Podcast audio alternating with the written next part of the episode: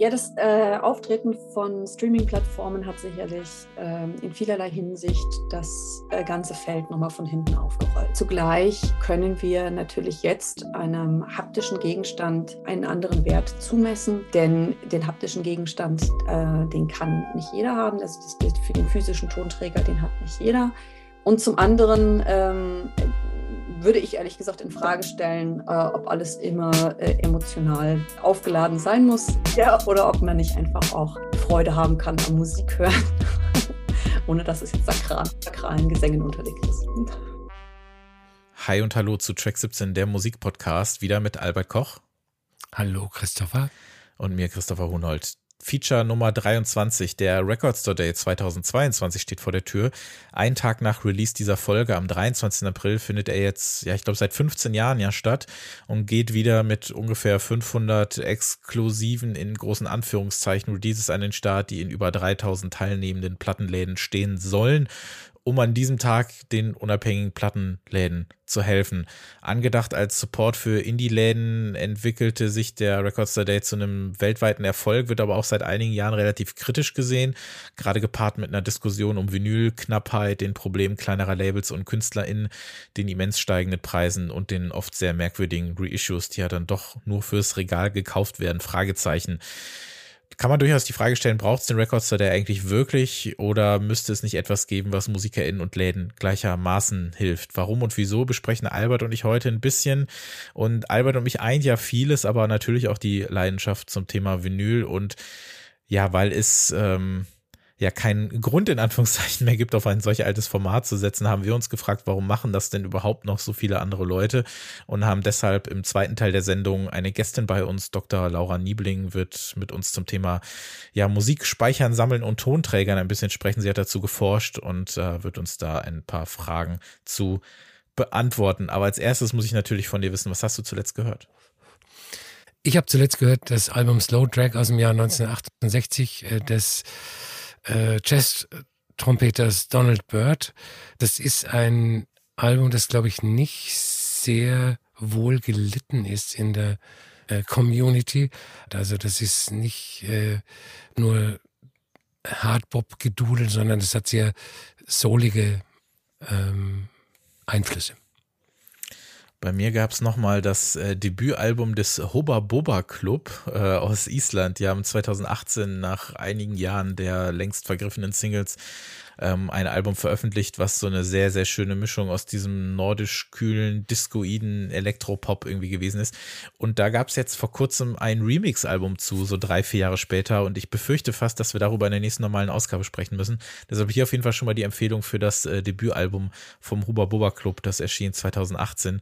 Und ähm, ich habe, weil es jetzt ein Repress gab, ähm, mir Chromophobia, das Giborato-Album, äh, geholt. Ich kann mit dieser Minimal Techno, Tech House Nummer, da bin ich schon lange raus irgendwie. Hab das Album aber wirklich, wirklich geliebt und mir dann jetzt nochmal angehört, weil es nochmal rauskam und dachte, okay, du musst es doch irgendwie nochmal haben. Ähm, auch zum Thema, warum holt man sich das überhaupt? Weil ich es vor 15 Jahren geil fand. Ich kann mich da auch nicht ganz rausnehmen. Aber trotzdem ist es immer noch ein super Album, glaube ich, würde ich sagen. Kennst du das? Nee, aber ich muss es mir dann anhören. Ja, das ja? war so diese Kompaktzeit, so 2007, 2008, wo so ganz viel so Minimal Techno rauskam. Äh, Giborato, glaube ich, brasilianischer Produzent, hat danach eher so mittelmäßig bis ganz fürchterliche Sachen rausgebracht, aber Chromophobia ist äh, bisschen arg kitschig, glaube ich, aber ist ganz nett. Kannst du dir mal, kannst du dir mal anhören.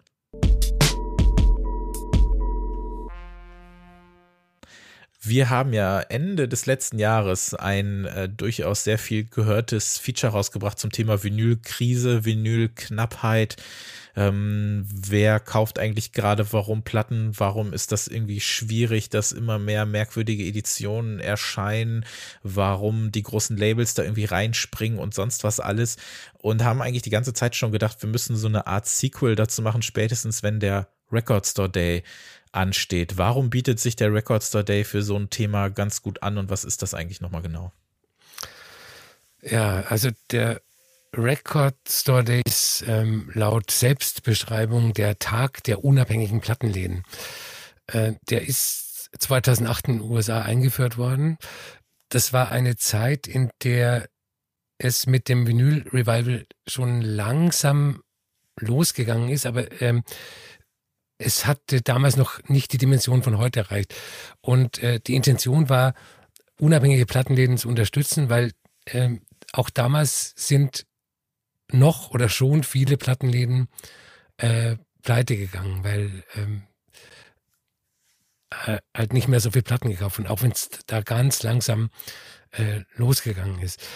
Und ähm, es gab schon relativ früh Kritik am, am Record Store Day, nicht so sehr am Repertoire, was jetzt eigentlich meine Hauptkritik wäre, sondern äh, dass es eigentlich gar nicht der Tag der unabhängigen Plattenläden ist, sondern ähm, dass die Labels und Plattenfirmen am meisten davon profitieren.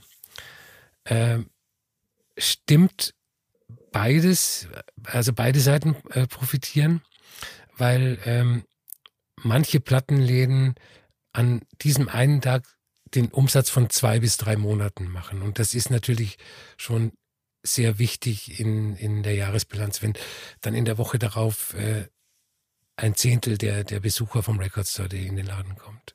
Ich finde die Preisgestaltung, und es betrifft hauptsächlich die Major Labels, ähm, sehr, sehr abenteuerlich. Also in, in den letzten zehn Jahren sind die Preise um 150 Prozent ähm, gestiegen. Und ähm, das ist nicht die Schuld der Händler, weil die Händlerabgabepreise von den Labels und Vertrieben ähm, sind dermaßen hoch, dass die durch nichts zu rechtfertigen sind. Auch nicht durch, äh, ja, aber das ist doch farbiges Vinyl, äh, ja, aber das Cover ist doch aufwendig gestaltet. Ähm, wenn ein Händler für eine stinknormales 7-Inch mhm. 18 Euro zahlen muss. Und es ist kein äh, so dahingesagter Preis. Also äh, es gibt 7-Inches, die kosten dem Händler 18 Euro. Dann kann er, wenn er normal kalkuliert, sie für 25 Euro verkaufen. Wird er aber nicht machen, weil er weiß, dass sich das Teil verkauft. Also verlangt er mindestens 30 Euro. Das heißt, äh, weder Händler noch Plattenfirmen brauchen sich zu beschweren, dass sie zu wenig verdienen am äh, Record Store Auf der anderen Seite steht, wer ähm, 30 Euro für eine 7-Inch bezahlt oder 80 Euro für eine LP, dem äh, ist meiner Meinung nach nicht mehr zu helfen. Zumal, wenn es dann eine Aqua weiß ich nicht, Barbie Girl Picture Disc genau. also nichts gegen ja. Aqua natürlich, aber nee, nee. Ähm, das ist halt schon so ein Thema an sich, gerade wenn man dann wieder drüber nachdenkt, ähm, wo sind eigentlich die Kapazitäten und wo ist eigentlich wirklich der Bedarf und ähm, ja, weil es ist ja auch so, dass der die Major, also sag ich mal, es ist ja was für die Indie-Plattenläden, aber dann kommen halt natürlich trotzdem die großen Labels da rein. Das ist so ein komisches Geben und Nehmen irgendwie an der Stelle. Ähm, wie oft warst du selber beim Record Store Day? Ich, ähm, also ich muss sagen, ich bin dem Record Study eigentlich auch von Anfang an kritisch gegenüber eingestellt, aber ich habe, glaube ich, zwei an, an zwei nicht mitgemacht, weil da, weil ich da überhaupt keine Releases ähm, gefunden habe. Also ich, ich gehe dahin, ich kaufe die drei, vier äh, LPs, die ich haben will, und dann äh, war es das für mich. Aber ich hätte die wahrscheinlich auch äh, gekauft, wenn sie nicht im Rahmen des Record Store Days erschienen wären. Ich frage mich halt, ob, ob wirklich diese Black Friday-Isierung, sage ich mal, nur dass wir beim Black Friday Sachen irgendwie günstiger sein sollen und beim Record Store Day ist ja alles fünfmal so teuer, so gesagt, ähm, was das jetzt so wirklich für Vorteile sind. Also du hast ja auch schon angedeutet, ne, den Plattenläden hilft es ja aber irgendwo, ne? Also es ist ja so, dass die ja, ja dann an dem Tag ja dann wirklich, wirklich, wirklich äh, durchaus, ähm, durchaus was verdienen sollte man dann nicht vielleicht irgendwie so ein Auge zudrücken und sagen, ja, dadurch ist es ja schon erstmal eine geile Sache, weil ich kann ja auch einfach, äh, ich kann ja auch beide Augen zumachen und sagen, ich ignoriere das ähm, und gehe dann nächste Woche wieder hin und lass die halt mal machen. Dafür helfe ich aber so gesehen ja auch dem Laden. Also weißt du, was ich meine? Also kann man ja, das ja. dadurch nicht irgendwie einfach gutheißen? Ja, ähm, also ich, ich finde es gut für die Plattenläden. Und ähm, ich weiß auch, also ich, ich habe im Laufe der Jahre mit sehr vielen Plattenhändlern äh, gesprochen, auch über den Record Store Day. Und ich weiß, dass die sich ja teilweise selbst drüber lustig machen, dass sie äh, Cure Picture Discs für 50 Euro verkaufen und dass, dass sie 30 Stück davon loswerden oder David Bowie äh, äh, Picture Discs. Also die, die meisten Plattenhändler haben eine Art Hassliebe entwickelt auf dem äh, ähm, Record Store Day, weil für, aus ihrer Sicht damit sehr große Probleme verbunden sind. Also zuerst das, äh, was jeder kennt, sie bestellen 100 Platten und sie haben keine Ahnung, was tatsächlich geliefert wird. Was auch schon vorgekommen ist, ist, dass große Lieferungen erst in der Woche nach dem Record Store Day mhm. eintreffen. Äh, dann bleibt der Händler auf den Platten, die er für tausende Euros äh, gekauft hat, sitzen, weil es kein Retourenrecht gibt. Er kann sie nicht zurückgeben und äh, der Ansturm nach Record Store Day Platten im, in der Woche danach wird eher gering sein.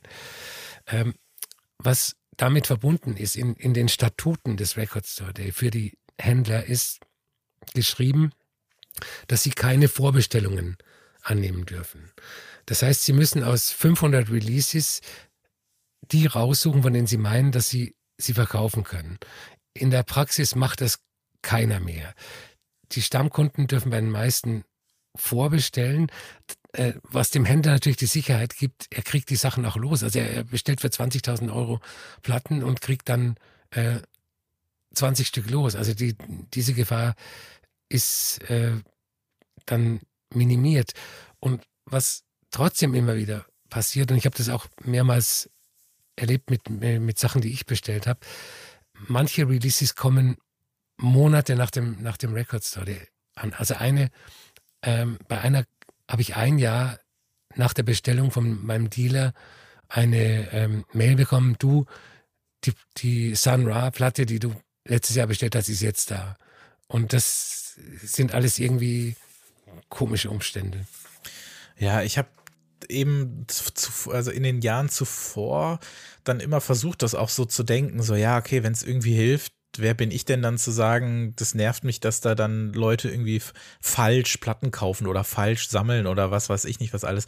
Aber eben andockend an unser Feature aus dem letzten Jahr sehe ich das mittlerweile nochmal so ein bisschen anders, dass ich dann auch nicht checke, ja, also warum das jetzt in dem Fall nötig ist, da auf diesen Hype irgendwie mit aufzuspringen weil du ja dann eben Sachen verkaufst, die A, kaum jemand braucht, es sei denn, es gibt sie. Also die Sachen werden ja dann, ne, du hast ja auch gesagt, die sind ja dann kurzen Zeitraum richtig was wert. Mhm.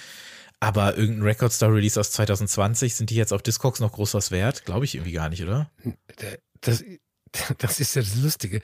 Also oft ist es so, dass ähm, ähm, gezielt von Discogs Wiederverkäufern Sachen äh, eingekauft werden. Ja. Und äh, die werden dann die stehen dann am Nachmittag, also während der Record Store Day schon läuft, zu nochmal überhöhten Preisen drin. Und das Interessante ist, dass vier Wochen später äh, sich die Preissituation normalisiert hat. Also es ist nicht so, dass äh, das Album, das ich mir 2012 am Record Store Day gekauft habe, jetzt bei Discogs äh, 750 Euro wert wäre.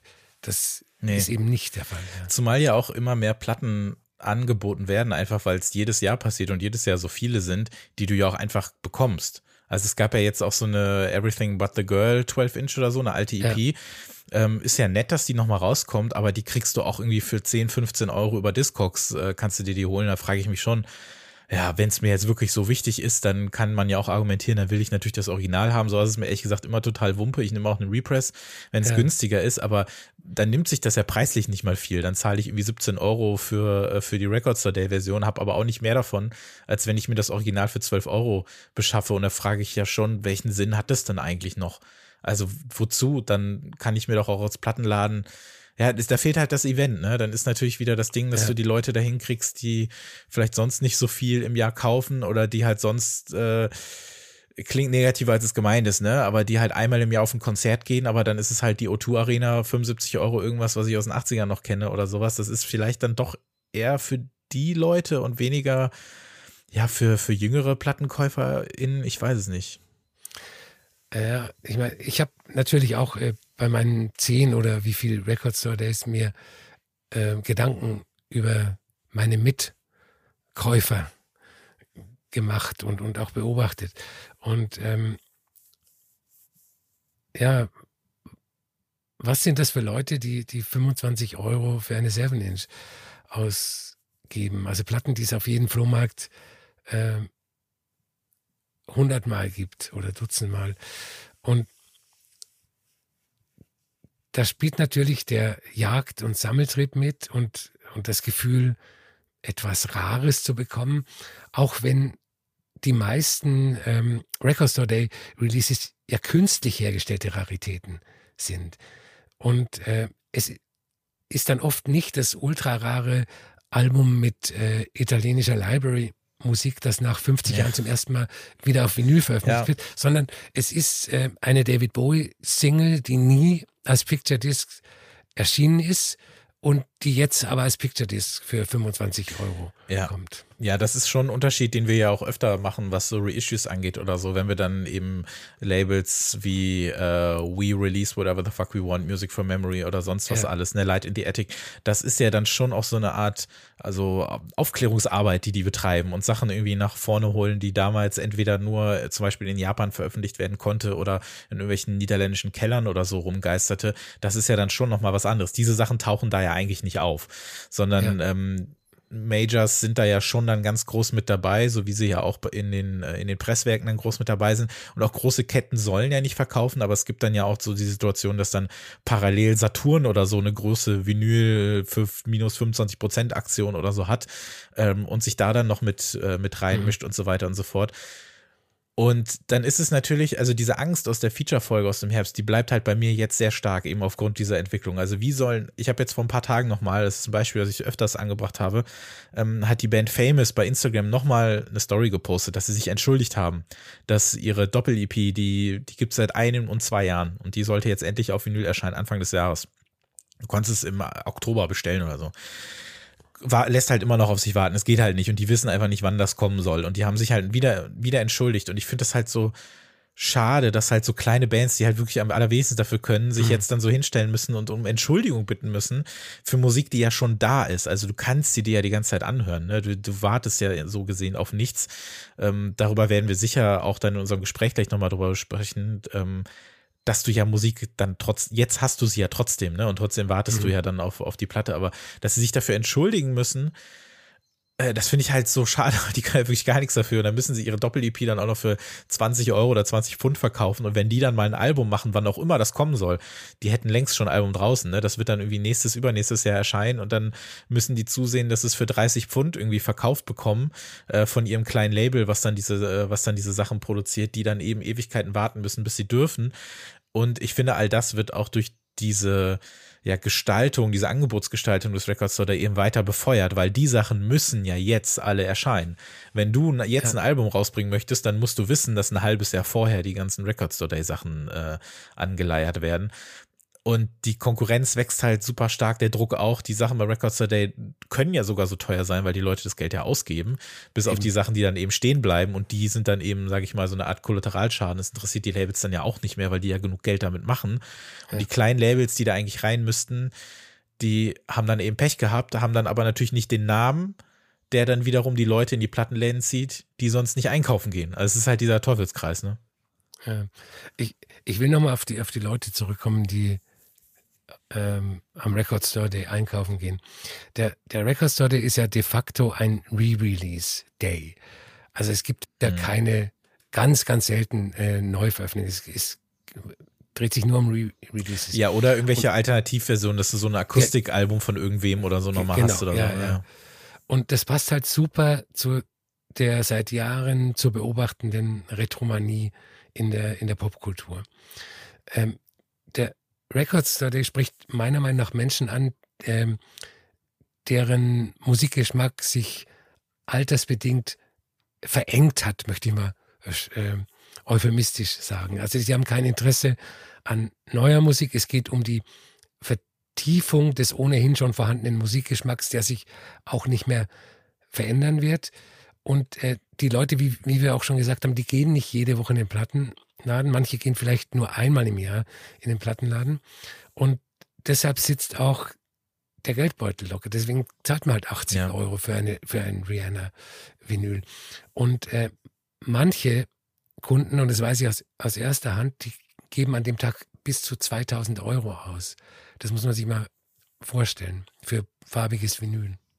Ja, das ist diese, diese Fetischisierung, dieses Abgekulte, mit dem ich halt so gar nichts anfangen kann, was mich auch von dieser Plattensammler-Szene, sage ich mal, dass ich immer versuche, da so ein bisschen äh, nicht, nicht reinzurutschen, sage ich mal, oder so ein bisschen sich davon zu distanzieren, weil ich schon auch das Gefühl habe, dass dann ganz oft so dieses ja, dieses nach außen dann gekaufte, also dass das gar nicht so für mich ist, sondern einfach, dass man es halt hat, dass man es ja. halt irgendwie zeigen kann und dass man es dann natürlich auch partout nicht abspielen möchte und ah, ja, soll jeder machen, wie er will, aber andererseits denke ich mir, nee, weil wir gerade eben in dieser Zeit leben, in der die Rohstoffe halt so verdammt knapp sind. Wir haben da ja drüber gesprochen, was da alles mit zusammenhängt. Also hört euch die Folge wirklich gerne an, wo die Probleme liegen, dass alles so teuer wird, dass so wenig produziert werden kann gerade. Wenn es jetzt einfach so ein Lass die mal machen, weil das stört mhm. ja andere nicht, sage ich mal, ist, dann wäre das wieder was anderes. Und dann könnte ich auch sagen, ja, es hilft den Plattenläden dann bitte. Das Problem ist aber nur, dass es halt einfach den Musikbetrieb irgendwo noch weiter aufhält und sich diese ganze Spirale eben noch schneller weiterdreht. Und da kommt dann so ein Record Store Day einfach, der wirkt halt irgendwie fast schon zynisch, finde ich, weil der halt sich nur mit einer Sache so ein bisschen beschäftigt, aber nicht dieses Ganze zusammenbringt. Und da, ey, habe ich auch wenig, wenig Bock zu. Und dann wird daraus auch wirklich dann irgendwann so ein, so ein Sammeln. Ne? Das ist ja dann auch so mal interessant, so den Begriff für sich zu nehmen. Darüber werden wir sicher auch gleich nochmal sprechen. Wenn du einfach sehr, sehr gerne sehr viel Musik hörst und die auch gerne dann zu Hause hast, das kann ja dann noch Gründe haben ohne Ende. Aber ich finde, es entsteht ja fast schon eine Sammlung daraus, wenn du nichts damit machst. Ne? Also wenn du das ja. einfach nur dahin stellst und du sagst, okay, ich habe jetzt die Platte, ich schweiß sie direkt wieder ein oder ich hole die gar nicht erst raus oder ich ähm, gucke mir die so aus zehn Metern Entfernung an in meinem Museum, was ich dafür habe und, den, und dann höre ich das aber nur über Spotify oder so. Da frage ich mich dann schon, ja, wozu? Also Wozu, wozu braucht's das? Ich, was ich halt so schlimm finde, ist die äh, Entwicklung des Repertoires, das am Record Store in die Läden gestellt wird. Ähm, bei der Einführung oder in den Anfangsjahren ähm, war ja die, diese Re-Release Maschinerie der Labels, der großen und der kleinen Labels noch lange nicht so perfekt organisiert, wie, wie sie heute ist. Und damals waren auch am Record Store Day die wirklichen Raritäten mehr als heute. Also die Labels haben sich Gedanken gemacht, welche Platten aus meinem Portfolio waren jahrelang nicht auf Vinyl erhältlich, wo gab es Nachfragen, was, was sollten wir veröffentlichen? Oder sie haben irgendwelche unveröffentlichten Aufnahmen ausgegraben. Ähm, ein Beispiel. Es gibt bei jeden Record Store Day mindestens einen Re-Release eines äh, Ennio Morricone Soundtracks aus den 70er Jahren. Das finde ich persönlich gut. Äh, da kann ich auch nicht widerstehen. Da, die hole ich mir meistens. Ähm, es ist aber an sich nichts Besonderes, weil im selben Monat, unabhängig vom Record Store Day, bei verschiedenen Labels vier vergleichbare Morricone Soundtracks aus den 70er Jahren veröffentlicht werden. Also es ist keine Besonderheit mehr für, für Leute, die sich ähm, ja für wirkliche Raritäten ja. interessieren. Wird sich das denn irgendwie ändern? Also hast du das Gefühl, dass das auch eine Blase ist, die irgendwann platzt? Oder wird sich das dann eben so weit absplitten, dass es heißt, okay, der Records Day ist jetzt bewusst wirklich nur noch für die Leute, die genau dahin gehen und die jede x-te Farbvariante brauchen? Oder wird sich das irgendwann wieder auch in eine andere Richtung bewegen, die dann mehr Leute abholt oder vielleicht auch kleinere Labels abholt? Äh, ich glaube, das ist so, das ist eine Einstellungssache. Also es gibt ja Labels wie äh, We Want Sound, die auch immer zwei, drei ähm, Releases am äh, Record Store haben und die sich bemühen, Raritäten zu veröffentlichen. Ähm, irgendwelche äh, obskuren Jazzplatten oder Morricone Soundtracks oder äh, City Pop. Sachen. Aber die Mehrheit wird bei diesen äh, bunten Flohmarktplatten bleiben, bin ich, bin ich überzeugt. Zumal ja auch ähm, die Entwicklung darauf hindeutet, dass sich immer mehr Leute für äh, Vinyl interessieren und, und äh, die interessieren sich halt dann nicht für den für die Library-Musik oder für City Pop, sondern halt für äh, die großen Mainstream-Acts. Äh, man sagt ja dann auch immer gerne, Everyday is Record Store Day. Also man kann sich dann ja auch durchaus mal fragen, ob man diese Motivation, die man dann an diesem Tag hat, die gilt ja, also Ne, wer dann dahin geht, der unterstützt natürlich irgendwo dann den Plattenladen, aber macht das ja trotzdem mehr für sich, weil man ja diese geile Aqua Picture Disc 7 Inch unbedingt braucht. Aber dass, dass der Plattenladen unterstützt wird, habe ich das Gefühl, ist eh immer dann so zweitrangig. Aber wenn einem wirklich was daran liegt, dann kann man das natürlich auch das ganze Jahr über machen. Dann kann man da auch zwischendurch bestellen. Du musst ja nicht mal dahin gehen oder du kannst sonst irgendwie gucken, dass du da Geld lässt oder sonst was holst. Und das ist vielleicht was, was man dann eben dann auch so machen kann. Wir haben ja, glaube ich, wir haben ja diesen Vinyl-Roundtable da beim Musikexpress damals gemacht, ne? 2015 mhm. oder selbst das ist ja super lange her. Und da haben wir ja auch ja. schon über den Record Store Day, glaube ich, mhm. gesprochen. Das ist ja ein Thema, was dann jedes Jahr irgendwie, irgendwie auftaucht. Und ähm, ja, dann ist natürlich die Frage, interessiert einen wirklich was? Also mir ist auch aufgefallen, dass ich in den letzten Jahren, ich klicke da einmal so durch, aber ich denke mir, selbst wenn was dabei ist, wie zum Beispiel jetzt die Everything But the Girl EP, die ich auch sehr schön finde, denke ich mir, dann würde ich mir die aber trotzdem, glaube ich, lieber so holen, weil ich hätte sie jetzt nur anlassbedingt gerade gekauft und dann habe ich das Gefühl, komme ich wieder so ins Horten rein oder so. Ähm, aber so richtig spannend erscheint mir das dann immer gar nicht, ne? Weil ich glaube, gerade was dann so das angeht, was wir hier viel besprechen, elektronische Musik, wird es immer Mauer, ne? Es, es gibt de facto keine Releases mit aktuellerer, möchte ich mal sagen, elektronischer Musik. Ähm, also ab den 2000ern oder so. Und ähm, ich erinnere mich daran, dass wir uns 2012 das erste Album von Zombie, äh, Where Were You in 92, geholt haben beim Record Store Day.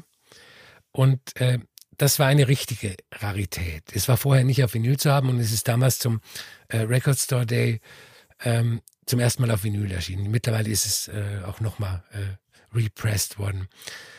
Und äh, wenn man bedenkt, dass das Album damals erst vier Jahre draußen ja, war, war das ja fast genau. schon ein aktueller Release. Ja. Das ist, ist ja kein Doors äh, Live-Album aus den 60ern. Und was sehr interessant ist, ich habe damals 19,90 Euro für das Album bezahlt. Das würde heute 55 Euro kosten. Und der, der Mangel an elektronischer Musik liegt meiner Meinung nach nicht daran, dass äh, in dem Bereich weniger Retromanie herrscht, die ist in der elektronischen Musik genauso groß wie oder fast genauso groß wie in anderen Bereichen. Seit 20 Jahren gibt's äh, Wiederveröffentlichungen von klassischen House und Techno 12 Inches. Es gäbe also genug Potenzial für die Labels und äh, Produzentinnen äh, beim äh, Record Store Day mitzumachen. Ich glaube, dass die Zurückhaltung daran liegt, dass sich die Elektronik-Labels und Acts einfach nicht in diesem Umfeld sehen, weil das dermaßen von dem retromanischen Rock-Mainstream zerdrückt wird.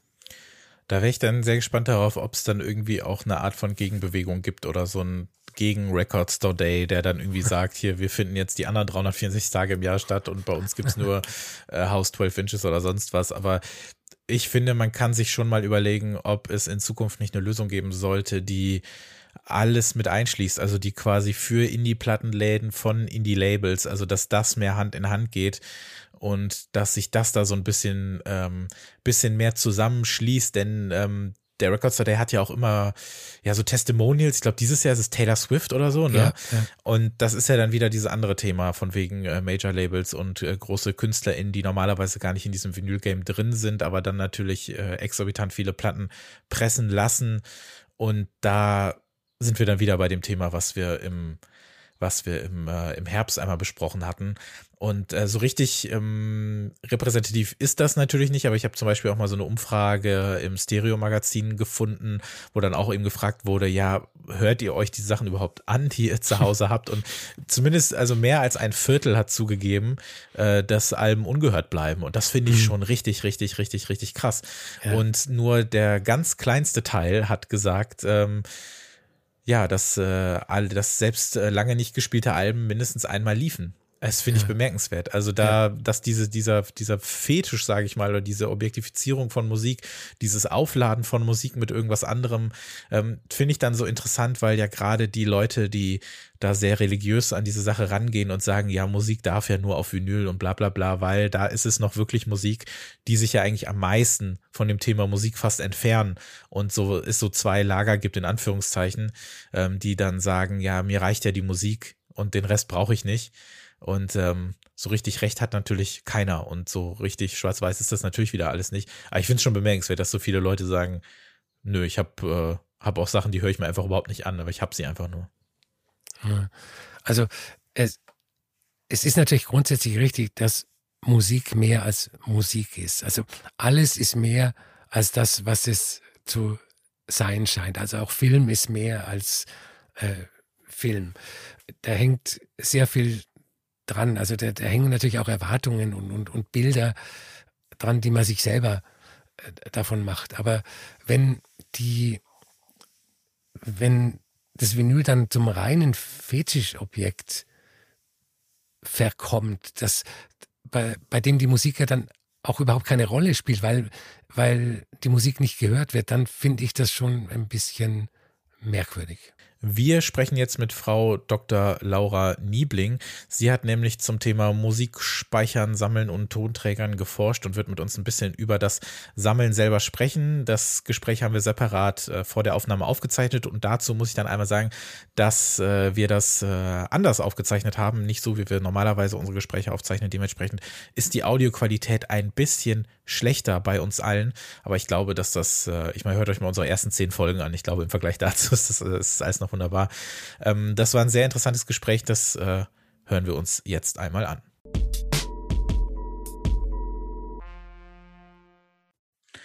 bei uns zu Gast, um mit uns über das äh, Sammeln und über Tonträger und ja, das, das haptische Medium des Tonträgers zu sprechen, ist Frau Dr. Laura Niebling. Guten Morgen. Guten Morgen. Sie haben für die, korrigieren Sie mich da immer gerne, wenn ich was Falsches sage, für die Hochschule für Musik Weimar im Rahmen des Projektes Funktion und Bedeutung von Instrumententechnologie und Audiomedien im gesellschaftlichen Wandel im Teilprojekt Speichern und Sammeln Tonträger als Musikspeicher und Sammelobjekte im gesellschaftlichen Wandel geforscht. Das waren jetzt viele Begriffe, aber ich glaube, wer unseren Podcast hört, kann mit jedem davon was anfangen. Ähm, Vielleicht äh, möchten Sie ja kurz einmal dieses Projekt und vielleicht im Speziellen Ihr Teilprojekt vorstellen. Worum ging es da genau? Genau. Also dieses Teilprojekt war Teil von einem großen Forschungsprojekt, das äh, hieß Musikobjekte der populären Kultur und äh, hat sich ähm, in drei Teilprojekten beschäftigt mit der Musikobjektgeschichte in Deutschland seit 1945, also sowohl in der BRD als auch in der DDR. Der Fokus des Projekts äh, lag auf drei Funktionen, die Musikobjekte haben, ähm, aufnehmen, speichern und abspielen. Und ich hatte dabei die Tonträgergeschichte. Die Kollegen äh, an den anderen Standorten haben Aufnahmegeräte und Abspielgeräte untersucht. Der Zeitraum äh, ab äh, 1945, der war sehr bewusst gewählt. Ähm, weil das die Zeit ist, in der, so sagen wir es, eine Allgegenwärtigkeit und soziale Geltung von Klangtechnologien zunimmt.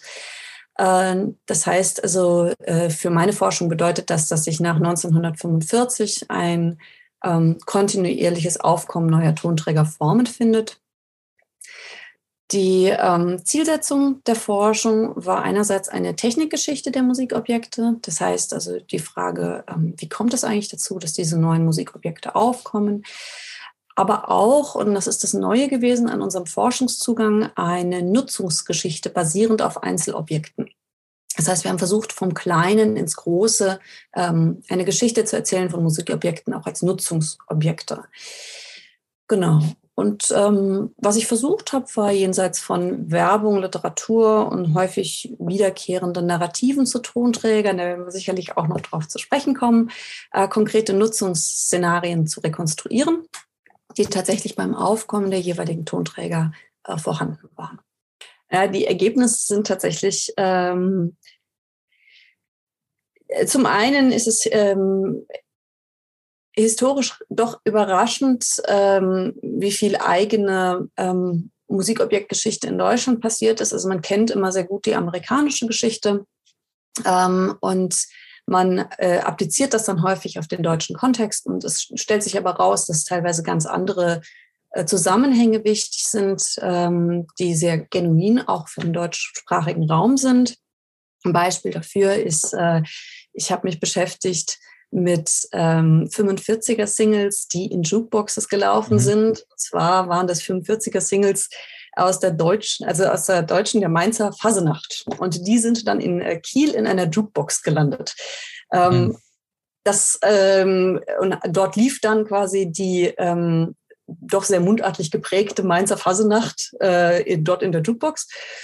Ähm, und die hat wiederum dann über Sammler ihren Weg zurückgefunden nach Freiburg. Also da gibt es ganz interessante äh, Netzwerke, die man sich anschauen kann, auch die frühen Sammlernetzwerke beispielsweise. Und äh, das war ein sehr interessantes Ergebnis, also dass da eigentlich noch viel mehr zu finden ist, ähm, wenn man ähm, beispielsweise in diese Sammlergeschichten mal reingeht ähm, oder eben auch in die Nutzungsgeschichten reingeht, ähm, als das, was man ähm, bisher weiß. Also wir haben ähm, so Technikgeschichte ist sehr gut abgedeckt, ähm, Nutzungsgeschichte, da gäbe es noch ganz, ganz viel, was man tun könnte. Das sind ja dann alles auch Geschichten, die ja natürlich über die Musik an sich ja hinausgehen. Viele Leute, die ja dann Musik entweder äh, nur in Anführungszeichen oder hauptsächlich über ähm, digitale Downloads oder Streaming konsumieren, ähm, sagen ja auch gerne, für mich ist die Musik das Entscheidende viele SammlerInnen sagen, ja, für mich ist auch die Musik das Entscheidende, weil ich ja noch mir die Musik ins Regal stelle. Wie ist denn da so Ihre Meinung zu? Na gut, also ich habe aufgehört zu sammeln. Das ist meine persönliche Meinung dazu, weil mir einfach der Platz ausgegangen mhm. ist. Ähm, und äh, für mich als äh, Sammlerin ähm, war es meistens so, dass die, ähm, es war ja auch ein bisschen ein berufsbedingtes Sammeln, weil ich äh, als Musikjournalistin natürlich wahnsinnig viele Musikplatten ähm, bekommen habe oder auch CDs oder sonst was.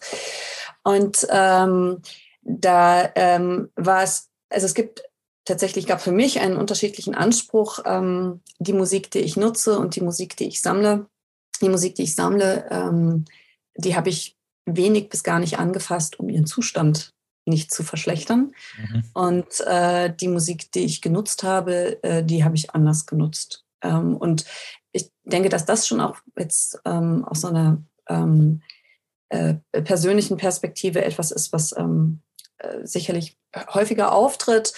Ähm, für die Sammler, die wir uns angeschaut haben, äh, ist es äh, vor allem an, in den Anfangsphasen der Schallplattengeschichte ein bisschen anders. Ähm, da ging es vor allen Dingen drum, und das muss man sich wahnsinnig aufwendig vorstellen. Ähm, wir hatten äh, wir hatten nicht Discogs, wir hatten keine Bücher, in denen stand, was zu einem ähm, Portfolio von einem Künstler gehört oder einer Künstlerin. Das heißt, ähm, man hat äh, große Briefnetzwerke aufgebaut. Und man hat sich gegenseitig Briefe geschrieben, wenn man irgendwas gefunden hat. Und dann haben wir bestimmte Tonträger gehabt, die beispielsweise ähm, nur in ganz kleiner Auflage gemacht worden sind für die US-Armee. Und dann hat man versucht, diese Tonträger zu finden. Und die hat man dann auch äh, gehört. Also die hat man angehört und äh, auch im Radio abgespielt. Das ging damals noch. Ich frage mich auch, ob also der Begriff Sammeln der kann natürlich auch relativ negativ verstanden werden und schnell in so einen Horten abdriften.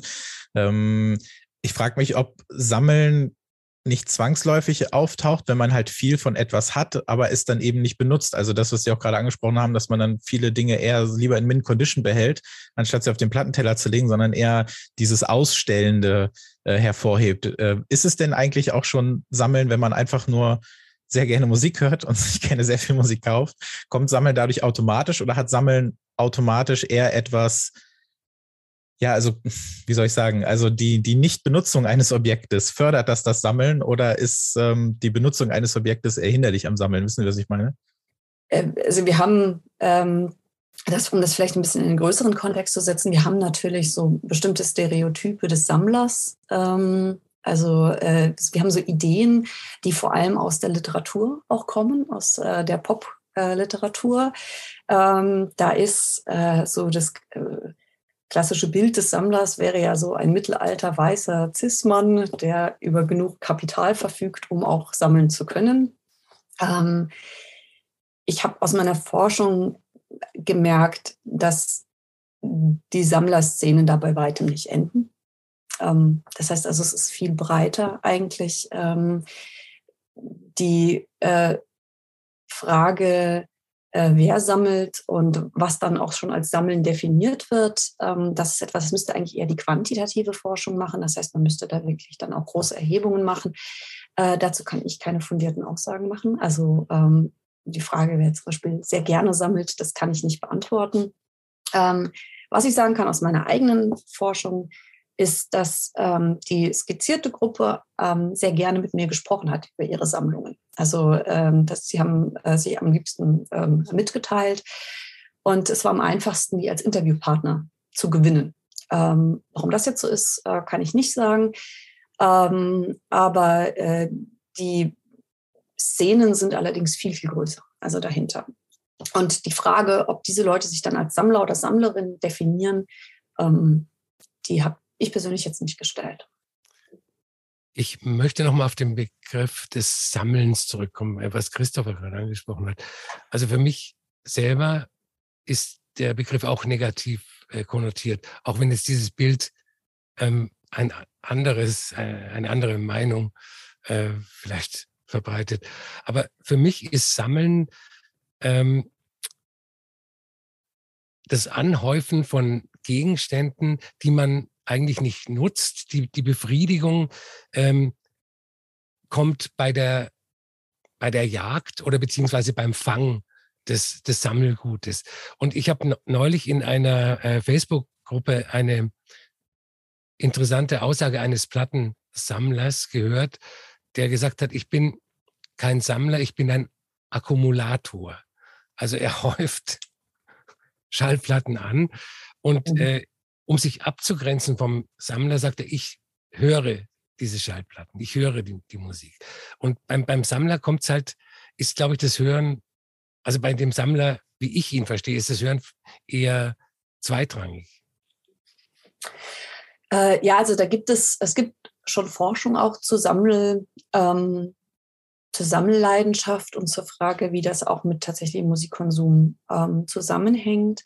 Ähm, die, äh, ich denke, was man sagen kann, ist, dass die, im Vergleich zu diesen frühen Sammlernetzwerken, also wir sprechen wirklich über Schellackplatten und über ähm, äh, also die frühesten Formen von Tonträgern, die wir in Deutschland dann auch breit hatten, äh, da war der Sammlerbegriff sicherlich nochmal ein anderer. Der war sicherlich auch sehr, ähm, ähm, also die die Jägeridee dahinter war dieselbe. Also man hat sich schon auch eben in Briefen geschrieben, dass man, dass man hat sich Listen geschickt beispielsweise, welche Sachen man braucht und hat dann geguckt, ob in Frankreich irgendein Freund oder eine Freundin ist, die sich dann, ähm, die dann vielleicht einen Teil davon verschicken kann und so.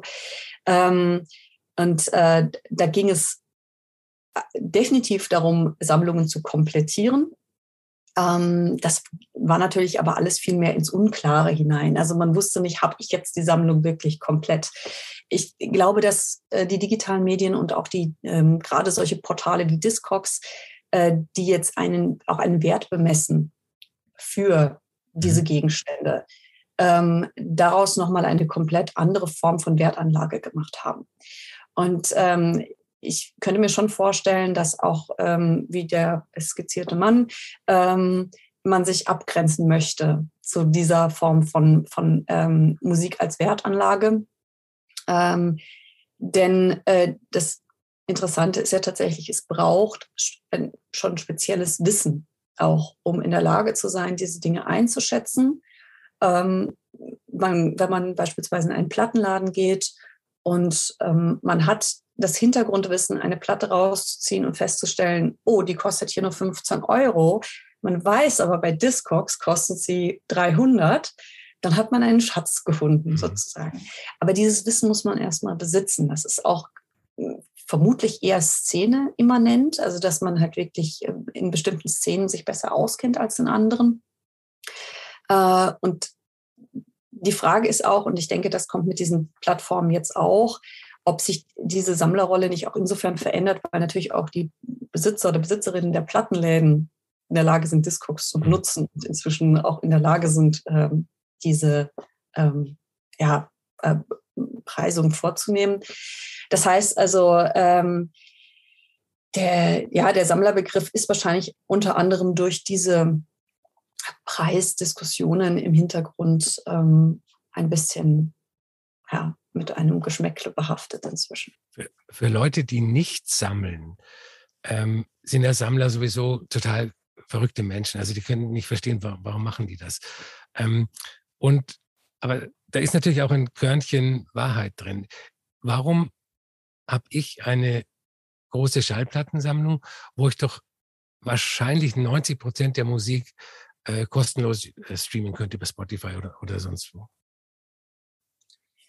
Ja, das äh, Auftreten von Streaming-Plattformen hat sicherlich ähm, in vielerlei Hinsicht das äh, ganze Feld nochmal von hinten aufgerollt. Also weil wir jetzt auf einmal die Möglichkeit haben, eine, ähm, eine nicht mehr an Tonträger gebundene Form der, des Abspielens ähm, ja, überall abrufen zu können.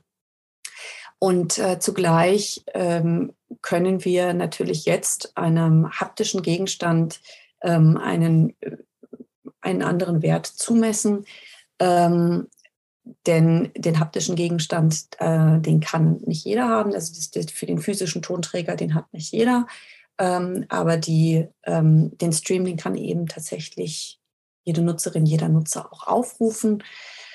Und ähm, da äh, gibt es äh, einiges an Forschung auch zu, ähm, äh, ob das jetzt eigentlich dazu führt, dass wir auch einen Werteverfall der Musik haben. Also wie ist eigentlich Musik jetzt aufgestellt in einer Zeit, in der wir sie ubiquitär ähm, ja, in äh, Besitz nehmen können, sozusagen. Und zwar äh, insofern in Besitz nehmen, als dass wir sie gar nicht mehr tatsächlich besitzen, sondern sobald ich meinen Streaming-Account ähm, ja, aufgebe, äh, dann äh, verliere ich auch meine Zugangsrechte zu der Musik. Ja. Und ähm, das bedeutet, mir gehört die Musik gar nicht mehr. Es ist eigentlich eher so ein bisschen eine elaboriertere Form von Radio. Ähm, und äh, das ist natürlich ein großer Unterschied zu etwas, was ich mir gekauft habe, was ich zu Hause stehen habe, ja. Wann fing das denn wohl an, dass diese, dass dieser Fokus auch auf, auf Schallplatten oder vielleicht auch in Teilen CDs, wobei ich glaube, dass das ein Medium ist, was mittlerweile wirklich sehr stark vernachlässigt wird. Ähm, ja, also weil dieser technische Nutzen beziehungsweise die, die Anforderung ja eine ganz andere ist. Also wenn ich jetzt vor 50 Jahren ein großer Musikfreund gewesen wäre, dann äh, wäre ich ja darauf angewiesen, äh, Platten zu kaufen oder auch zu haben oder viele zu haben, um möglichst viel Musik hören zu können. Oder halt zu schauen, dass ich Glück habe, dass um 18.50 Uhr genau der eine Song im Radio läuft, äh, für den ich gerade Zeit habe, den ich mag. Ähm, das ist ja, das muss sich ja irgendwann dann ja gewandelt haben, dass Leute ja trotzdem Platten kaufen und nicht, weil sie Musik äh, so lieben, Platten kaufen, sondern trotz der Verfügbarkeit das machen. Kann man das irgendwo kann man das irgendwo zeitlich eingrenzen, weil dieser Vinyl-Hype, der jetzt so seit 10, 15 Jahren ungefähr, wir haben da schon mal eine Folge zu gemacht so zum Thema ähm, Knappheit und äh, Ressourcenmangel, was ja jetzt gerade auch ein großes Thema ist, was vor allem die Preisgestaltung und ähm, das Arbeiten von kleinen Independent-Labels angeht, ähm, was deshalb ja auch ein großer Kritikpunkt am Record Store ist dass das ja ungefähr so damit zusammenkam, als Musik natürlich immer leichter verfügbar war. Also als es iTunes gab, als Apple da loslegte, als die MP3-Downloads immer größer wurden oder man sich halt eben auch illegal viel herunterladen konnte und jeder so einen Client irgendwie mal auf dem Rechner hatte oder so. Kann man das ungefähr zeitlich zusammenbringen, dass man gesagt hat, wir müssen jetzt Musik ja wieder einem einen Wert geben, den es droht zu verlieren, wenn wir nicht diese, äh, diese Platte im Regal haben?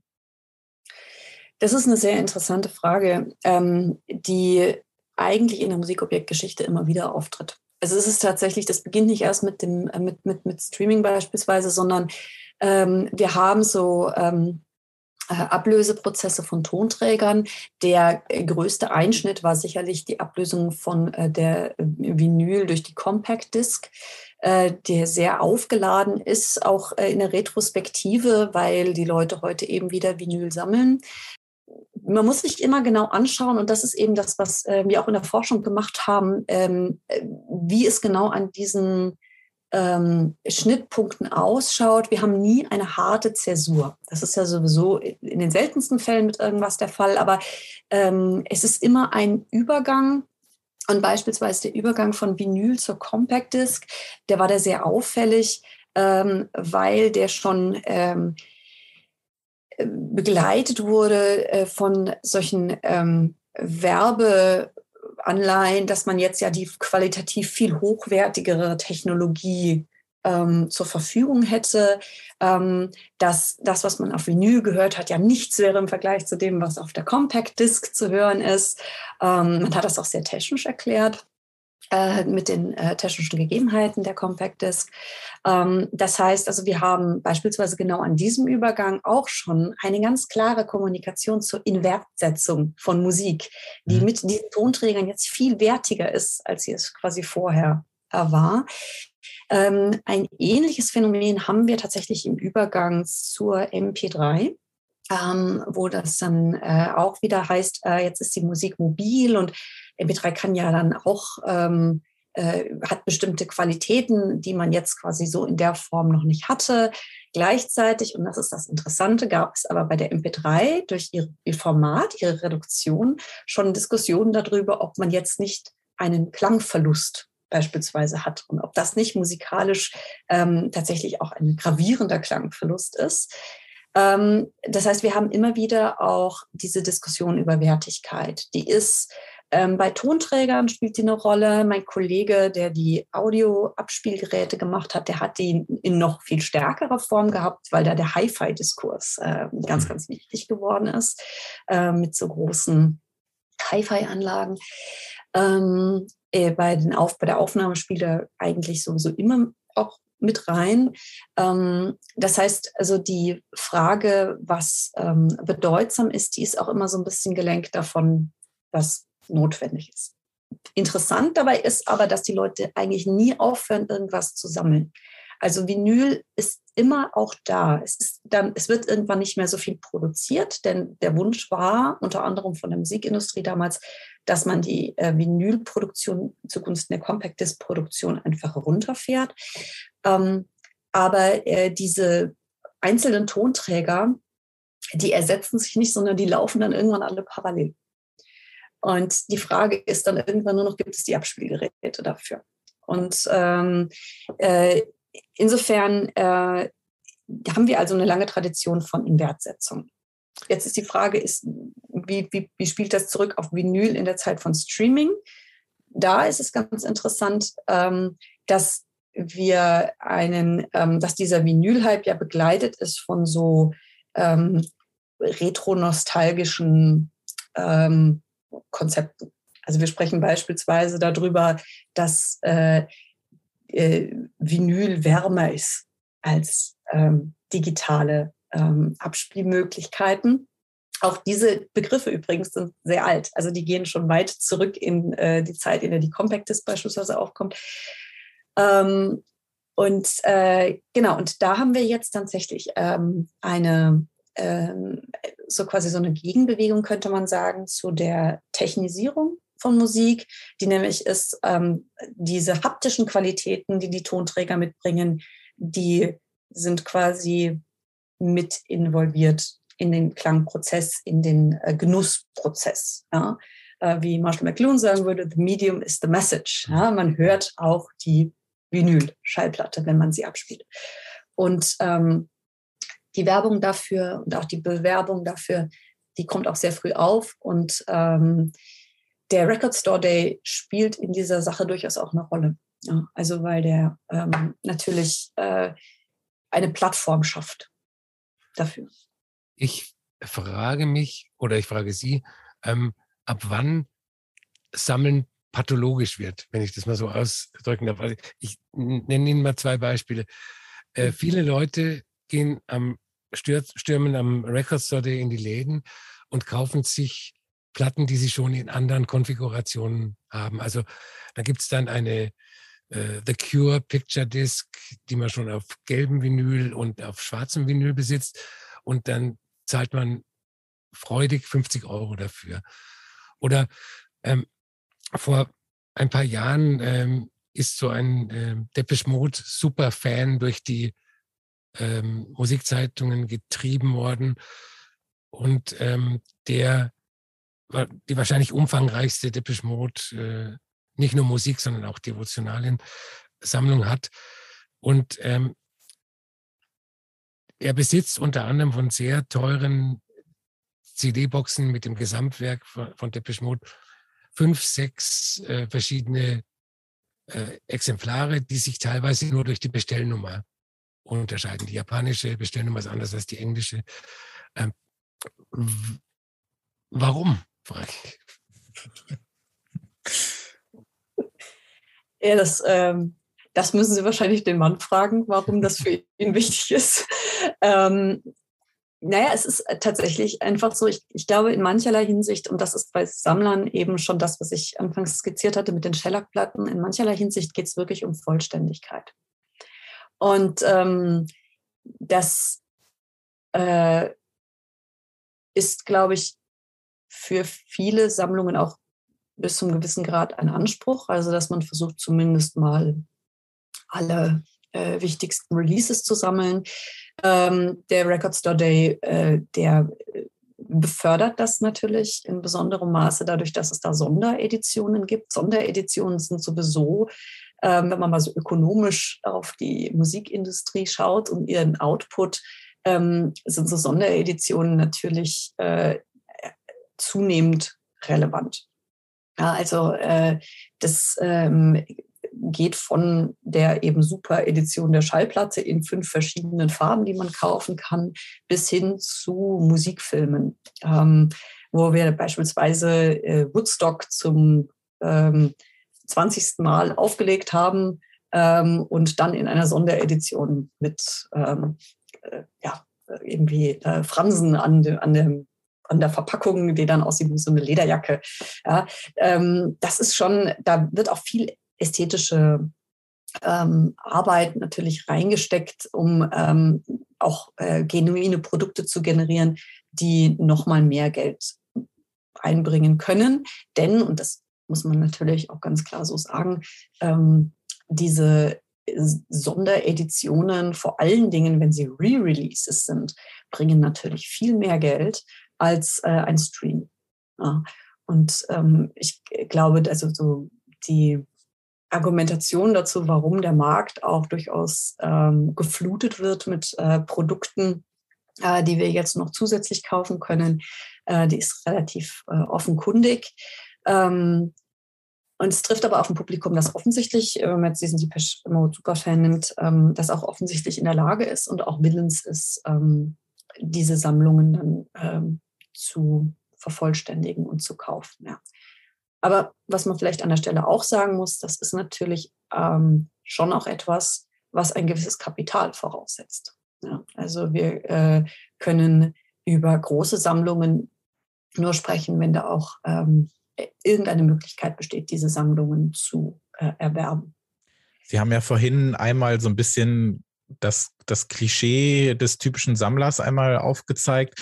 Jetzt finde ich es schon interessant, dass natürlich kriegt man sowas dann auch viel stärker mit durch eben äh, soziale Medien wie auch TikTok zum Beispiel, dass es ja durchaus auch sehr viel jüngere Leute gibt, ähm, die sich diesem Stil annehmen oder die das Ganze aus so einer ästhetischen Sicht vielleicht rangehen und sagen, dazu gehört dann aber auch die Vinyl, also das auch so ein bisschen als Accessoire wahrnehmen. Äh, nichtsdestotrotz finde ich ganz persönlich, muss man das nicht gleich immer so negativ sehen, weil es ja durchaus eine Beschäftigung mit der Musik, mit dem Medium und mit einer gewissen Zeit mit einschließt. Ich frage mich aber trotzdem jetzt die 14, 15, 16-Jährigen, die quasi Musik synonym mit einem großen Konzern wahrnehmen, wie zum Beispiel äh, Spotify oder, oder von mir aus auch Apple, und das nicht mehr so losgelöst betrachten, wie die an sowas herangeführt werden können, weil wie die dann mit sowas umgehen oder wie die an sowas rankommen oder ob die nochmal ein anderes Verständnis oder ein Gefühl von, von aufgeladener Musik, also mit so Emotionen oder mit irgendwie einer Ästhetik aufgeladener Musik, wie die das dann wahrnehmen. Haben Sie da, haben Sie da auch was in Erfahrung bringen können? Also, das ist eine ganz interessante ähm, Sorge, die jetzt hier formuliert wird, weil das ist nämlich etwas, das zieht sich auch durch. Ähm, durch die Musikobjektgeschichte, ähm, dass äh, es natürlich immer schwierig ist, wenn ähm, eine neue Generation einen Tonträger oder eine Tonträgerform für sich entdeckt, äh, die sie interessanter findet. Und äh, äh wir haben das äh, für immer ähm, äh, quasi ähm, in der Musikgeschichte eingeschrieben mit Video Killed the Radio Star. Ja, ähm, mhm. Das heißt also, wir diese, äh, diese Sorgen, die gibt es immer wieder. Und ähm, ich glaube, dass äh, was ich also in meiner Forschung festgestellt habe, ist, dass die ähm, Bedingungen, unter denen gesammelt wird oder unter denen Musik gehört wird, dass die eigentlich ähm, doch immer sehr ähnlich sind. Also man hört die Musik ähm, aus ähm, vergleichsweise ähnlichen Gründen. Es ist mal einfacher, mal schwerer. Also das, äh, das Mitschneiden aus dem Radio auf Tonband ist sicherlich um ein viel, Vielfaches ähm, aufwendiger, als jetzt einfach eine Spotify-Liste zusammenzustellen, ähm, in der man nur noch die Titel quasi eingeben muss. Ähm, allerdings ähm, kann man auch sagen, dass äh, ist jetzt keine ähm, äh, ja, also dass deswegen jetzt die Wertschätzung für die Musik nicht eine andere ist. Es ist einfach die, ich glaube, die Nutzungskontexte sind teilweise dann einfach ein bisschen anders. Also man geht beispielsweise ähm, mit ähm, den Listen äh, vielleicht auch nochmal anders um. Äh, was auffällig ist, und das ist, glaube ich, etwas, das ähm, sich auch äh, durchzieht, ist, ähm, wie, ähm, Jugendliche dann wiederum diese Musik einsetzen für ihren Alltag, ob sie jetzt ein TikTok-Video damit hinterlegen oder ob sie ihre Tonbänder mitnehmen auf eine Party, um dort quasi auf einer Party Musik zu machen, ähm, damit alle tanzen können oder auch mit Musikkassetten, äh, ähnliches Phänomen. Ähm, das ist eine, ähm, das ist im Prinzip ein sehr ähnlicher Vorgang. Und ähm, beides verlangt äh, damals wie heute ein gewisses Gespür dafür, was ist eigentlich gewünscht. Ja? Also was ähm, kann eigentlich, ähm, wie bringe ich jetzt eine Gruppe zum Tanzen oder wie spreche ich eine Menge von, eine Gruppe von Leuten an? Und ich glaube, die Logiken dahinter, die sind immer noch ähm, sehr eng damit verbunden, wie Leute mit Musik äh, umgehen. Jetzt im, äh, ähm, man darf auch nicht den Fehler begehen, ähm, zu glauben, dass mit dem Streaming Zeitalter plötzlich die Leute das Interesse an, das tiefergehende Interesse an Musik verloren haben. Ähm, es war natürlich auch 1980 so, dass es Leute gab, die äh, Supertramp Breakfast in America, Rod Stewart Greatest Hits ja. in, in ihrem Plattenschrank hatten und sonst sich überhaupt nicht Absolut. Äh, mhm. für, für, Musik interessiert haben. Und äh, es gab damals Nerds und die gibt es halt heute auch noch. Also ich glaube, dass äh, ich, ich glaube auch nicht, auch wenn es eine steile These ist, dass jemand, der sich wirklich für Musik interessiert, äh, nur Spotify als einzige Hörquelle nutzt. Aber das könnte auch falsch sein. Ja, da, ja, kann man auf jeden Fall drüber diskutieren. Das glaube ich, selbst, selbst ich sehe das, glaube ich, ein bisschen anders. Ja. Der Tonträger macht noch lange nicht, ähm, also die Tonträgerform macht noch lange nicht die Leidenschaft. Das denke ich auch, ja.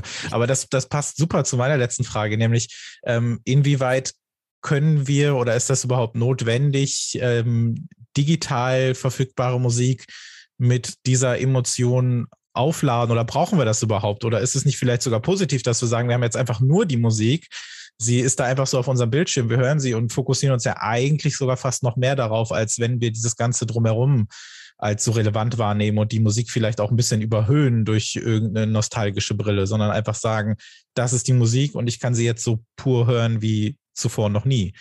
Oder brauchen wir diese emotionale Aufladung, um das Ganze besser genießen zu können? Ja, also ähm, es ist natürlich so, dass diese äh, Prozesse des Musikhörens mit haptischen Tonträgern oft eben ein bisschen aufwendiger sind. Ähm, das wird manches Mal schon auch mit diesem Begriff des, ähm, also in einem Interview viele Begriff des Rituals beispielsweise, ähm, das Auflegen und so weiter und so fort. Ähm, äh, ja, das äh, kann schon auch mit einer gewissen Überhöhung sicherlich ähm, zusammenhängen. Ähm, ich denke, hier sind äh, zwei Sachen relevant. Das eine ist, und das spielt vielleicht noch mal ein bisschen in diese letzte Frage zurück, äh, inwiefern sprechen wir hier eigentlich vielleicht von einem nostalgischen Musikgenuss? Ja? Das heißt also, inwiefern ist, wenn ich jetzt aktuell eine Vinylplatte auflege, inwiefern spielt da ein Konzept von Nostalgie eine Rolle, dass ich mich auch erinnere an Zeiten, als ich früher mal diesen Tonträger oder diese Tonträger gehört habe? Ähm, und zum anderen ähm, würde ich ehrlich gesagt in Frage stellen, äh, ob alles immer äh, emotional ähm, äh, aufgeladen sein muss. Ähm, ja, sehe ich genauso. Ja, ja, oder ob man nicht einfach auch äh, Freude haben kann am Musik hören, ohne dass ja. es sakral, sakralen Gesängen unterlegt ist. Wunderbares Schlusswort. Ich glaube, da sind wir uns, glaube ich, alle einig, dass man da auch mal ein bisschen, darf man auch mal ein bisschen runterfahren. Ähm, vielen, vielen Dank, dass Sie da gewesen sind. Und alle wichtigen Links äh, sind natürlich in den Show Notes. Dann kann man sich nochmal alles zu der Forschung anschauen. Und äh, ja, vielen Dank, dass Sie da gewesen sind, Frau Dr. Laura Niebling. Dankeschön. Sehr gerne. Hat mich gefreut. Vielen Dank an Frau Dr. Laura Niebling über das Gespräch zum Thema Sammeln, wer sammelt und welchen Wert hat ein Tonträger zu welcher Zeit. Also es ist wirklich äh, ein Fass ohne Boden das Thema. Da haben wir jetzt noch gar nicht über die, ja, über wirklich ähm, sehr kunstvoll äh, designte äh, Platten gesprochen, die in, im Laufe der Jahre irgendwie rauskamen. Es gibt ja auch so, ich weiß nicht, ob du manchmal bei Discogs diese Listen durchguckst. Es gibt ja so Weird Records oder sowas, mhm. ähm, wo dann irgendwie ein schimmelig, also irgendwie Musik in so einem schimmeligen Brot eingearbeitet wurde und dass da irgendwie ein USB-Stick drin ist und sobald du es aufmachst, kippst du irgendwie um, aber da ist dann die Musik drauf. Oder du musst halt irgendwie eine Platte kaputt machen, um an eine andere Platte zu kommen und so weiter.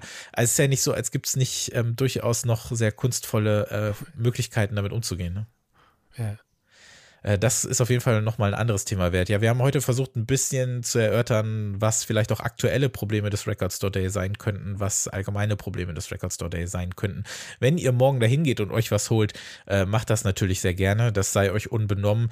Ähm, wenn ihr diesen Podcast hört, dann glauben wir vielleicht auch so ein bisschen, dass ihr eh Bock habt, äh, Plattenläden zu unterstützen, wenn ihr überhaupt Platten kauft. Das ist ja, das muss man vielleicht nochmal dazu sagen, das muss natürlich niemand machen. äh, Musik äh, lieben oder mit Emotionen aufladen kann jeder, wie er will, aber ähm, Frau Dr. Niebling hat es ja auch gesagt, brauchen wir eigentlich immer diese große Emotion. Manchmal darf Musik auch einfach nur Musik sein und ich finde es eigentlich sehr erstrebenswert, dass wir nicht alles äh, mit großen, mit großen Emotionen aufladen. Wenn man das aber möchte, dann sollte man damit vielleicht nicht aufhören, wenn man 18 ist oder so. Das ist vielleicht nochmal ein anderes Thema. ähm, wir hören uns dann in zwei Wochen wieder mit Feature, ach Quatsch, nee, mit der normalen Ausgabe 35 und äh, mit Feature Nummer 24 dann in vier Wochen. Vielen Dank, Albert. Sehr gerne. Vielen Dank fürs Zuhören. Denkt an unsere Playlist, Track 17 Playlist zum Podcast auf Spotify und Apple Music. Da gibt es alle Folgen und alle Songs. Und wir hören uns dann beim nächsten Mal wieder. Tschüss. Tschüss.